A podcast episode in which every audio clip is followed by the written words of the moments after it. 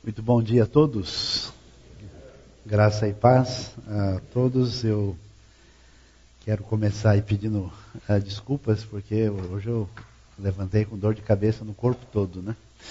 Então está bastante gripado, bem difícil de conseguir uh, fazer alguma coisa direito. De qualquer forma, pela graça de Deus, nós vamos pensar hoje e refletir uh, sobre um tema muito importante e valioso. Nós estamos no nosso mês de concentração na atenção sobre ensino. E o nosso tema hoje é política e fé, caminho do futuro ou da marcha ré. Como é que a gente lida com isso? E eu queria começar lembrando ah, em Atos dos Apóstolos, capítulo 4, versículo 18 ah, até 20. A Bíblia diz assim: Então, chamando-os novamente, ordenaram-lhes que não falassem nem ensinassem em nome de Jesus. Mas Pedro e João responderam: Julguem os senhores mesmos se é justo aos olhos de Deus obedecer aos senhores e não a Deus, pois não deix podemos deixar de falar do que vimos ah, e ouvimos. E nós também podemos ah, dar uma olhada em Deuteronômio 17 onde a, a lei nos diz, no versículo 16, esse rei, porém, não deverá adquirir muitos cavalos, nem fazer o povo voltar ao Egito para conseguir mais cavalos, porque o Senhor lhe disse, lhes disse, jamais voltem por esse caminho.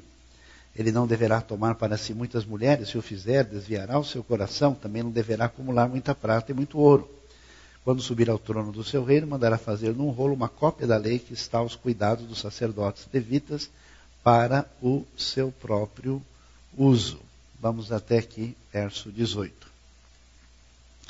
Se tem uma coisa que tem complicado a cabeça de muita gente, é exatamente a relação do cristão, do membro da igreja, da igreja, dos líderes, de pastores e outros, com a chamada questão política.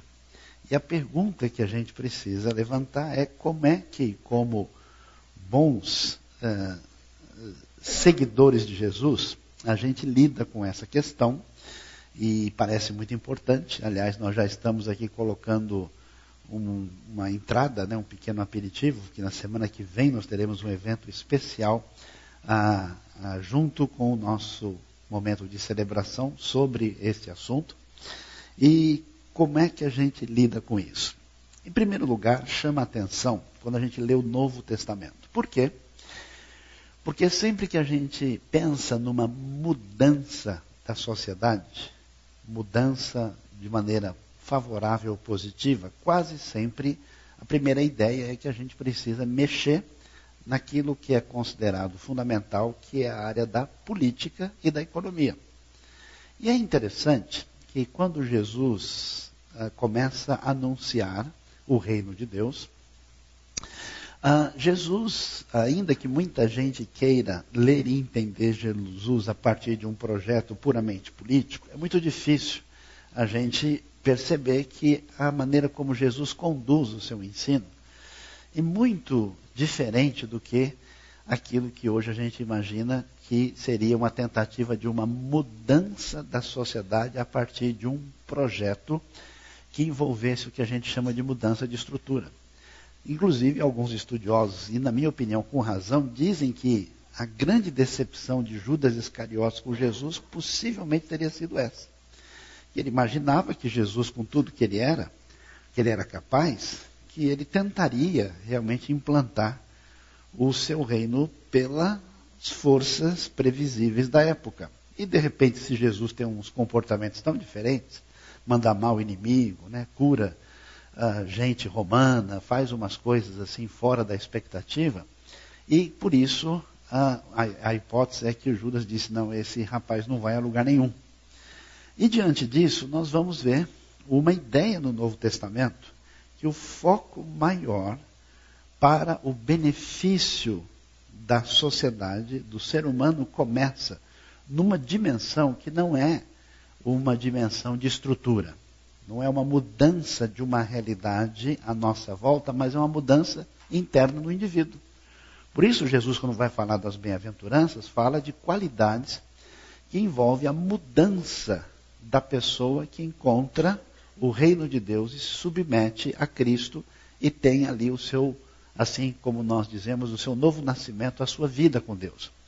Isso parte, uh, isso parte do pressuposto que o problema maior do ser humano não é a organização, vamos dizer, macro, abstrata ou geral, o problema está na dimensão interna, na decisão pessoal e particular de cada um. Se não for feito alguma mudança internamente, as mudanças externas, no final das contas, serão profundamente prejudicadas. Por isso, o Novo Testamento não apresenta uma proposta, como nós pensamos hoje, política propriamente dita. Não tem nenhuma proposta de Paulo dizendo: olha, meus queridos irmãos, orem para que a gente possa derrubar o imperador e colocar lá um governo cristão, porque de fato o mundo será cada vez melhor se o imperador for um imperador que aceitou Jesus.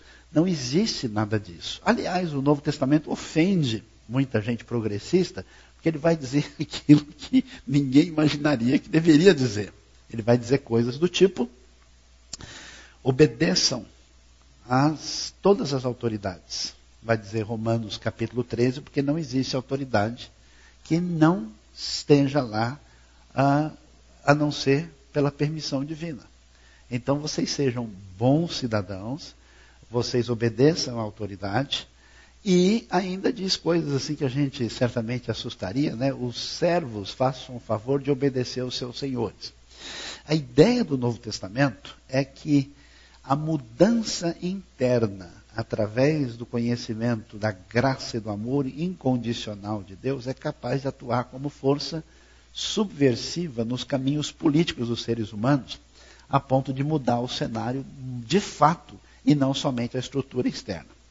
Apesar disso, é muito interessante a gente observar que o Novo Testamento, enquanto mostra uma ideia de que os cristãos não tinham sido chamados para fazer uma proposta revolucionária no sentido que a gente aprendeu a entender essa palavra mais recentemente, o Novo Testamento tem uma atitude interessante quando ele mostra ah, uma postura de que existe um reino de Deus, que Jesus é esse rei, e que esse reino, por fim, conquistará todos os povos e todas as nações. E vai dizer que Jesus, sim, é o Rei dos Reis. E se a gente lê, por exemplo, o livro do Apocalipse, a gente lê ele com bastante inocência, né? É, porque a gente está falando de dragão, de profecia, do fim do mundo. A gente não se preocupa. Mas imagine só um romano, alguém lá da corte imperial de Roma, lendo esse texto, eles falariam, não, esse pessoal está de brincadeira. Porque que história, quem é essa Babilônia que eles estão falando aqui? Que história é essa, né, que o reino desse mundo passou a ser do nosso Senhor e do seu Cristo, do seu ungido, do seu eh, Messias, do seu rei?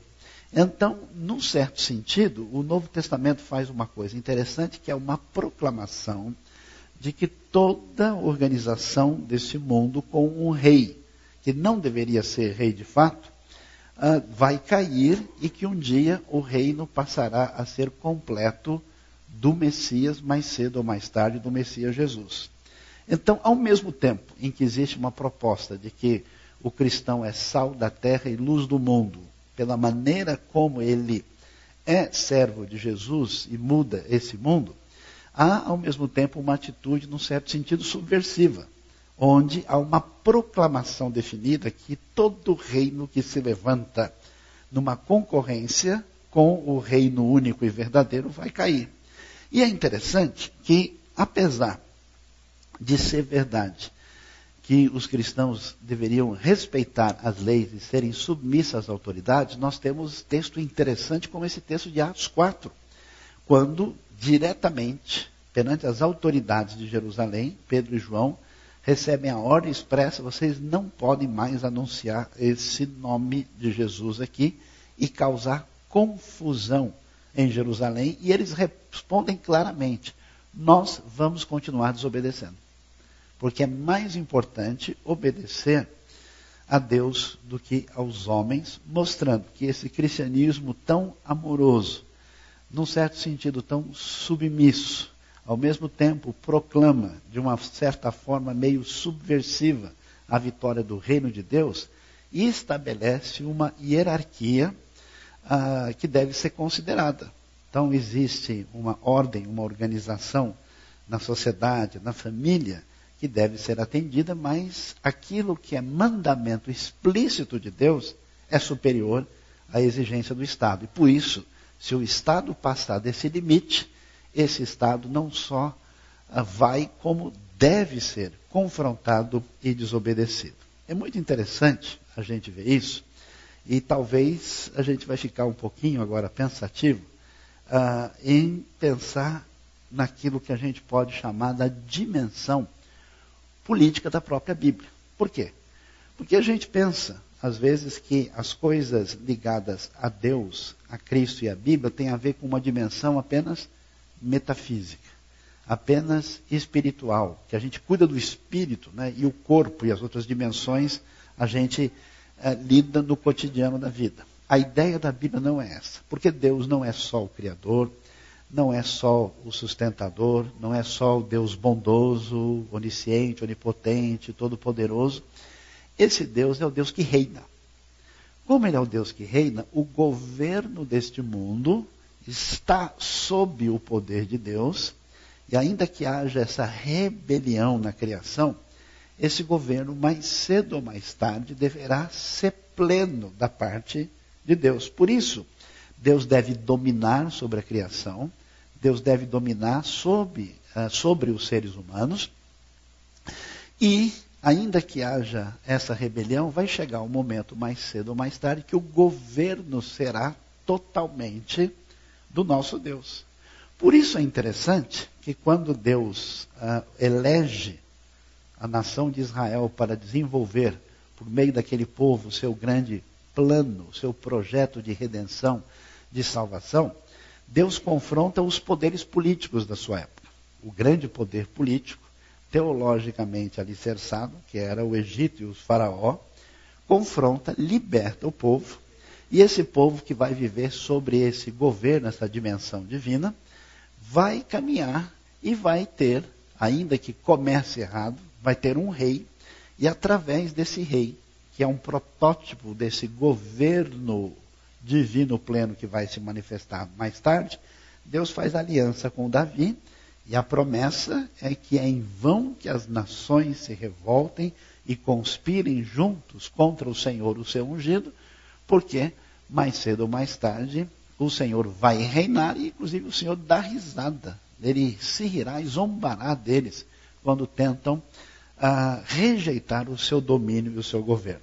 Então, essa ideia é tão interessante que a gente começa a perceber que a Bíblia vai dizer o seguinte: que na dimensão da convivência humana, não existe a possibilidade da gente viver fora de uma dimensão política. Uma vez você tem algum grupo de pessoas convivendo de alguma maneira e se organizando, você tem uma dimensão política. E isso é algo que não tem como a gente fugir.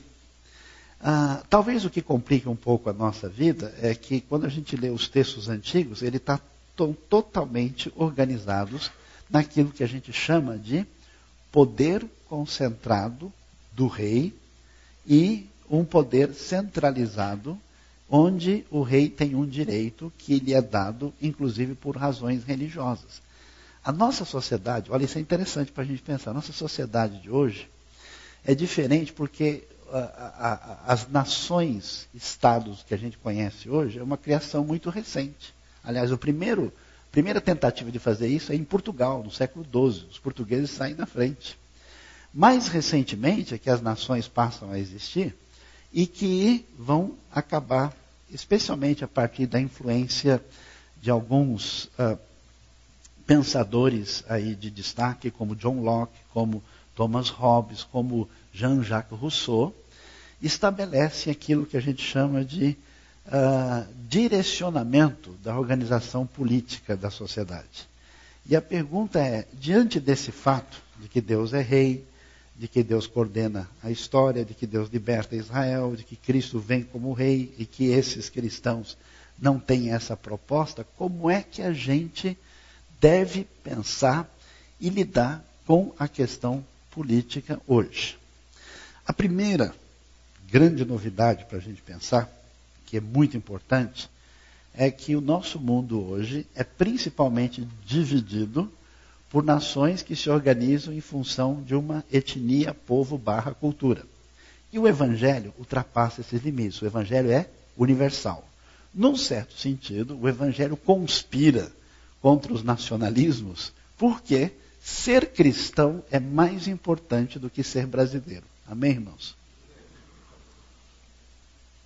Pouca gente respondeu, hein? Acho que foi, acho que foi por causa da, da Copa América, alguma coisa do tipo aí, né?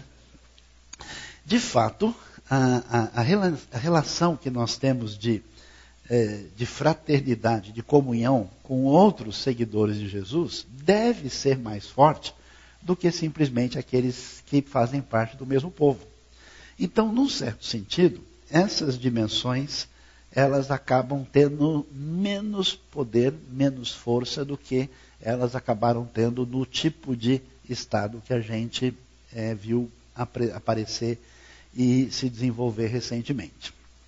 A segunda coisa é que a, a Bíblia caminha numa direção muito interessante, que não está devidamente estudada, especialmente nas nossas escolas, porque ela tem um viés diferente da Escritura, que é uma ideia de que, porque todos os seres humanos são criados por Deus e são feitos à imagem de Deus, que essencialmente eles são iguais. Diferentemente das sociedades antigas, onde a dignidade de uma pessoa dependia da sua posição social, que era justificada tantas vezes de maneira religiosa. Você tem um problema, por exemplo, na Índia hoje. Né? As pessoas que nascem em ditas castas inferiores o fazem por causa de um ciclo de reencarnação que determina o seu destino.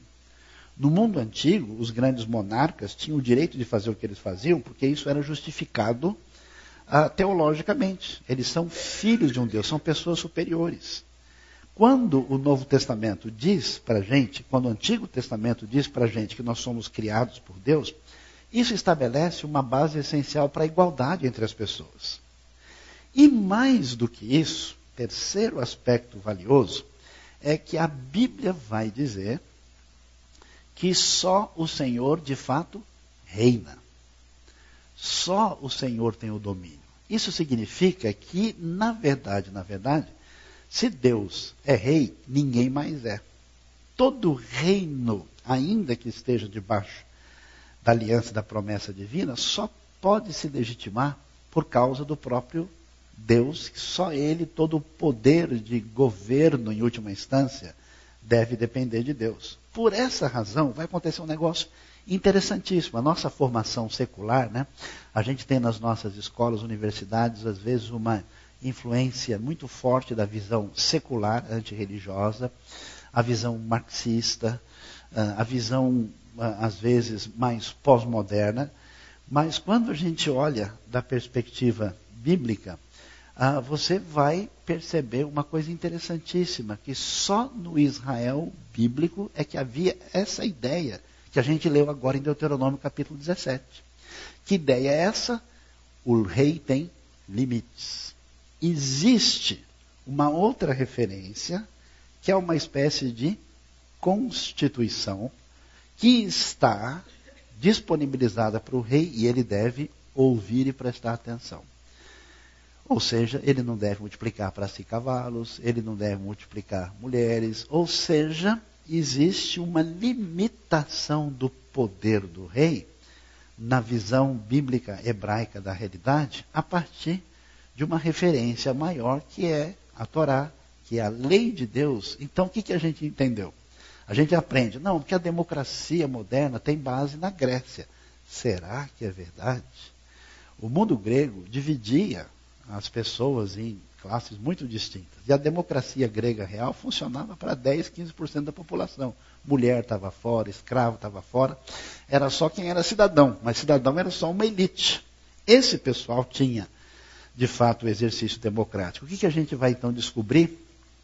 Que a maneira que a Bíblia apresenta a realidade uh, de quem o homem é e como é que ela apresenta os limites do poder do governo do rei, abre o espaço na nossa tradição judaico-cristã ocidental para o movimento moderno das democracias que nós temos na nossa sociedade. E é interessante isso, porque a gente lê os profetas, né? E você lê os profetas como gente apenas ah, da perspectiva religiosa, ele foi inspirado por Deus, ele foi lá dizer para o rei que ele estava em pecado, mas é muito mais do que isso. Porque o profeta não está sujeito politicamente ao rei. Ele está sujeito a Deus e a sua palavra, e se o pessoal sai do lugar, o profeta vai lá e dá uma bronca no Davi, que é o rei de Israel, como o profeta Natan. Né? Eu estava vendo um filminho interessante em Jerusalém, de um instituto que discute isso. Ele tem um negócio tão interessante que apresenta a ideia de um babilônio visitando Jerusalém. E aí ele vê os profetas na rua criticando o rei, o palácio, os líderes. E aí o babilônio visitante fala: Escuta, como é que é esse indivíduo? Por que, que ele está fazendo isso? Mas deixam ele falar assim na rua, abertamente? Na Babilônia ele já estaria morto. Ele jamais poderia fazer uma coisa dessa. Por isso, na perspectiva bíblica, nós temos a ideia de que o poder não pode estar concentrado numa pessoa supostamente superior aos outros, não pode estar concentrado em alguém que teoricamente tenha um direito especial sobre os outros, esse poder deve representar o próprio povo. Você lembra que é interessante? É o caso das filhas de Zelofeade. A pessoa acusa a Bíblia né, de machismo. As filhas de Zelofeade estão lá e chegam para Moisés e falam: Olha, nós não temos descendente masculino, como é que fica a nossa herança? E a Bíblia diz que Moisés foi consultar o Senhor. Quando ele consulta o Senhor, a resposta é: E pareceu bem ao Senhor o pedido delas. E isso nos foi dado. É interessante que a igreja primitiva, né, quando tem uma dificuldade para resolver, quando você vê o que acontece em Atos, capítulo 6, com o problema da distribuição de comida entre as viúvas, eles uh, fazem a escolha de alguns homens e o texto termina dizendo que isso pareceu bem a todos que isso acontecesse dessa maneira. Então, essa visão é importante, por quê? Porque às vezes a gente imagina né, que uma posição política de uma liderança, ele representa um poder acima de nós. Uma sociedade saudável uma sociedade que tem influência dessa base bíblica de entender o governo sempre deve ser uma sociedade que represente as pessoas e que, na verdade, o poder pertence ao povo e as pessoas que estão lá estão representando adequadamente esse povo e esse é o caminho que deve acontecer em qualquer sociedade saudável. E aí nós temos uma questão muito interessante para refletir sobre esse assunto. Ah, ainda que o projeto da Igreja de Cristo não seja eminentemente político, a ideia da Bíblia é que os princípios de Deus, estando presentes numa sociedade, abençoarão e farão a diferença nessa sociedade para que ela seja uma sociedade melhor. Por essa razão, aí a gente tem que entender bem qual é o caminho para que isso aconteça. É tão sintomático e especial ver que quando a gente tem, vamos dizer, a grande falência do povo de Deus, como você tem quando eles são escravos no Egito, o que, que vai acontecer lá? Deus escolhe uma pessoa com um chamado político especial para fazer diferença na corte egípcia. E esse é José.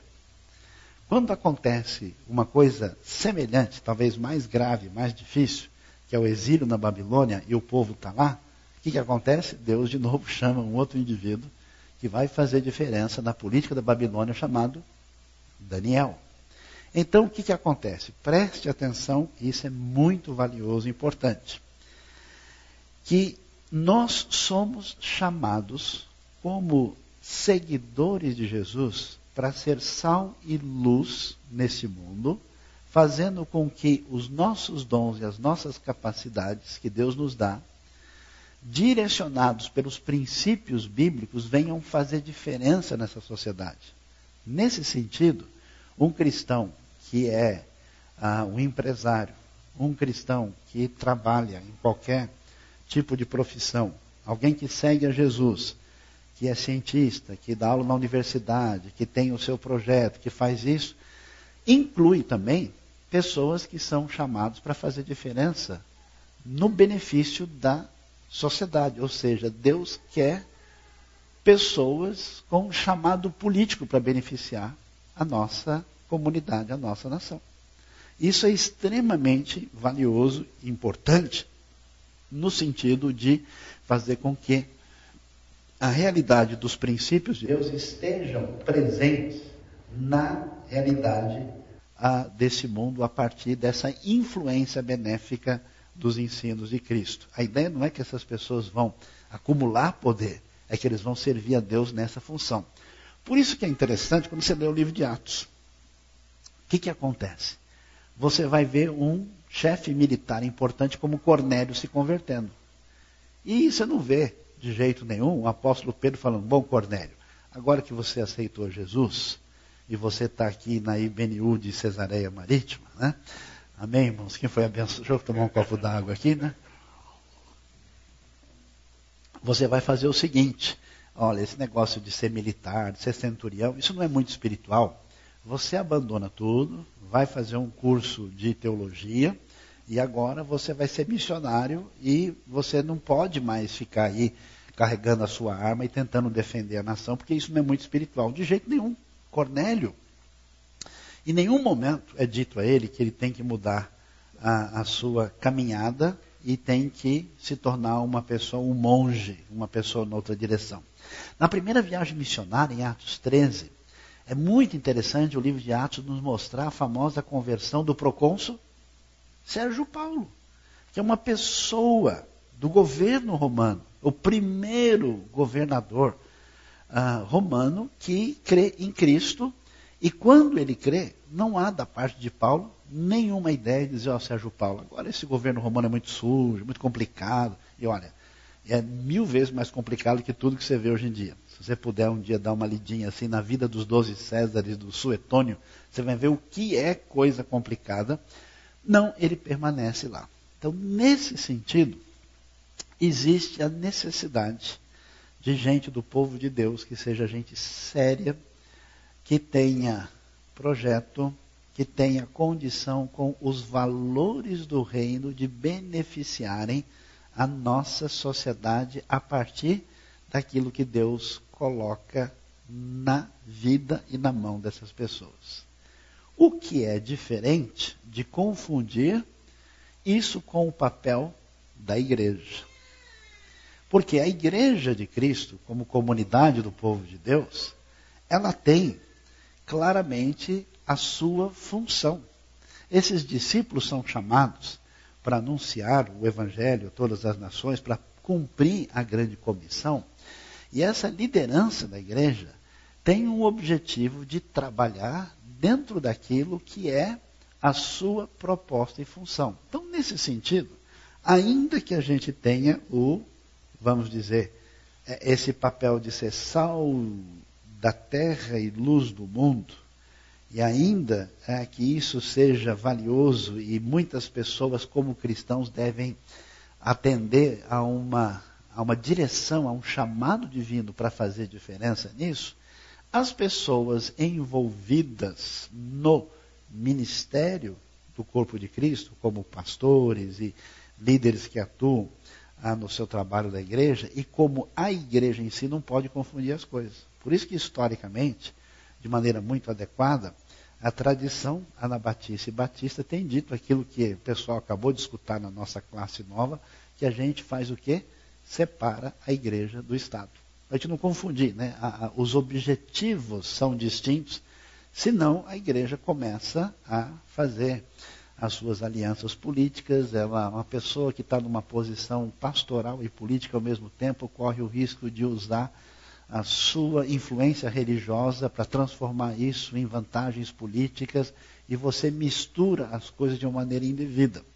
Então é necessário que a igreja entenda bem a sua vocação, a sua função, a sua proposta e que ela continue proclamando todos os ensinamentos bíblicos e princípios para que aqueles que servem a Deus como discípulos de Jesus e que venham a ter qualquer possibilidade ou chamado ou direção de Deus para se envolver em causas políticas, venham fazer isso adequadamente. Pode ser que alguém né, ah, tenha aí, é, mas uma pessoa que é pastor e de repente ele descobre que ele tem uma convocação nessa área, então é bom ele deixa a sua função e vai lá cumprir o seu trabalho.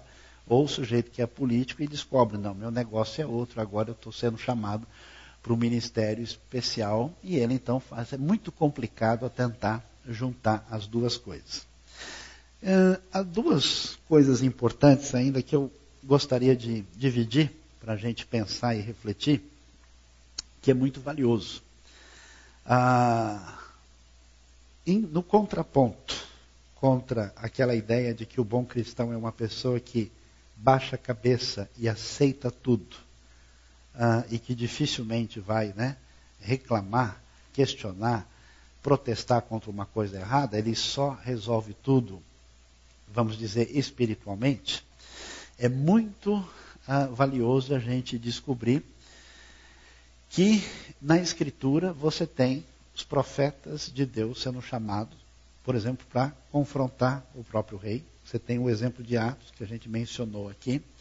E a gente então tem que entender ah, que nem sempre uma atitude de distanciamento, né, é uma atitude assim de ah, até mesmo de omissão, representa verdadeira espiritualidade.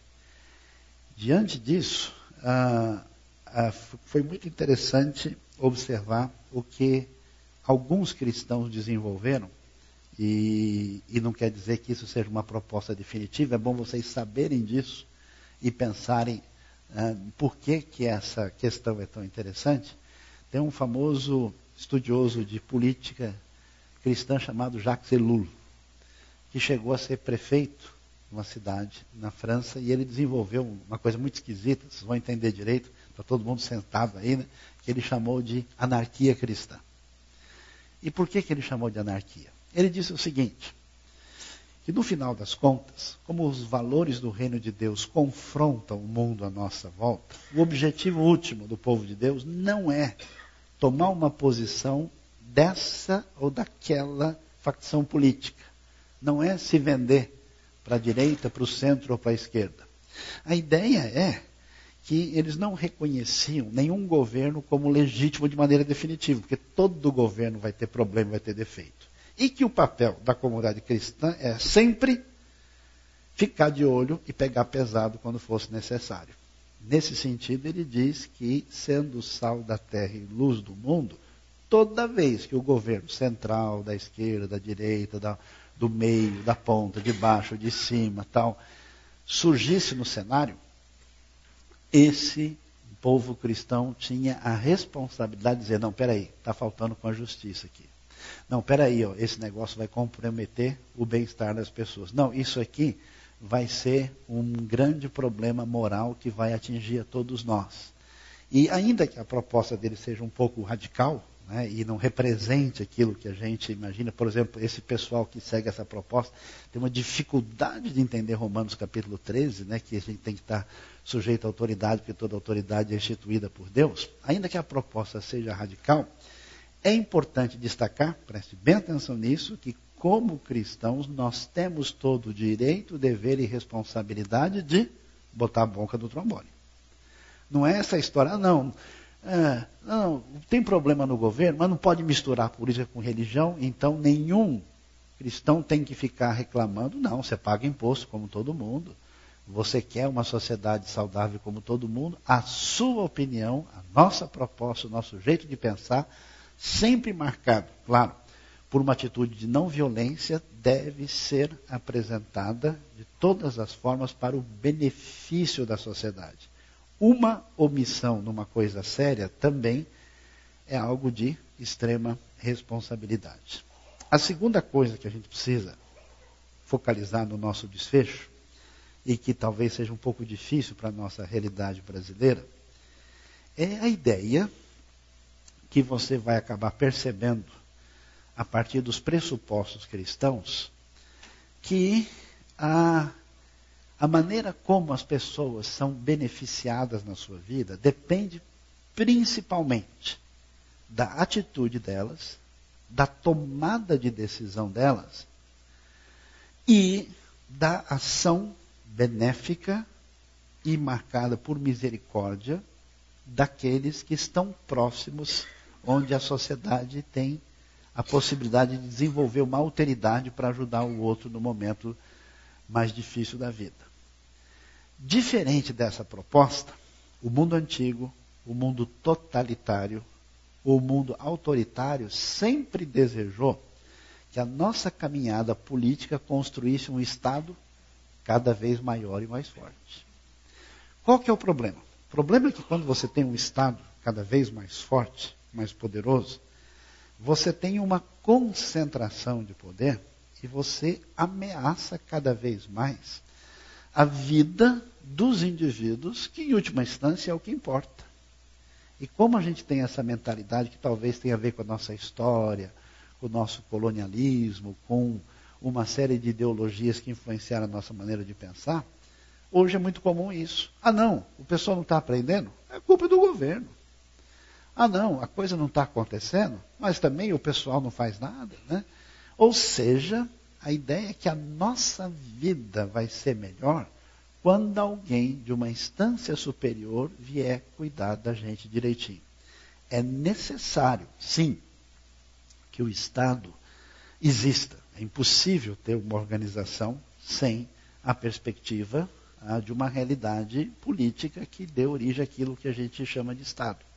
Agora, o Estado tem algumas responsabilidades. Ele precisa garantir a segurança, as bases da economia, né? se não tiver papel, moeda e mecanismo, vai ser difícil da gente conseguir fazer qualquer coisa. Né?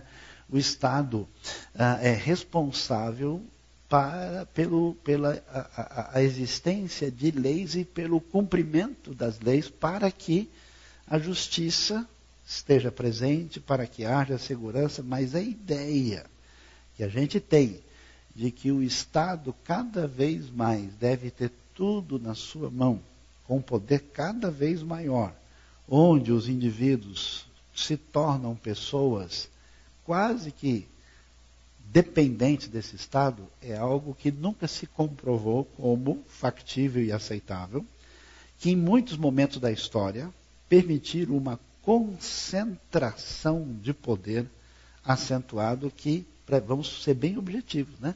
Por que, que o modelo de governo inspirado na Bíblia faz todo sentido? Porque a Bíblia trabalha com a antropologia correta.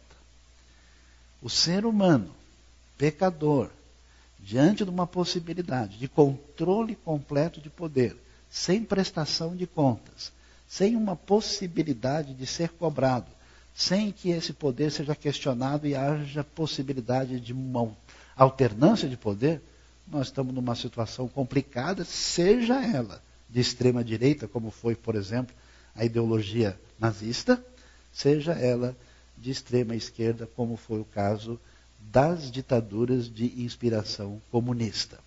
A ideia de liberdade, a ideia de justiça e a ideia de desenvolvimento econômico e social da comunidade, elas são importantes e precisam ser resguardadas para que a gente tenha uma cidade melhor, né? uma sociedade melhor e a gente viva adequadamente. Como cristãos, nós somos responsáveis a pensar sobre isso, a nos posicionarmos com respeito a isso. Isso também faz parte da nossa espiritualidade e que Deus venha nos abençoar para que a gente tenha uma perspectiva uh, não só adequada, mas importante para o benefício da construção das, daquilo que afeta nossa família, as nossas famílias, as nossas comunidades e o nosso país. Que Deus nos abençoe e nos ajude a pensar em política e fé, para ter um bom futuro, mas não misturar indevidamente em momentos inadequados política e fé, porque às vezes essa confusão pode gerar a marcha ré. Tá? Que Deus nos abençoe e nos ajude nessa manhã. Amém?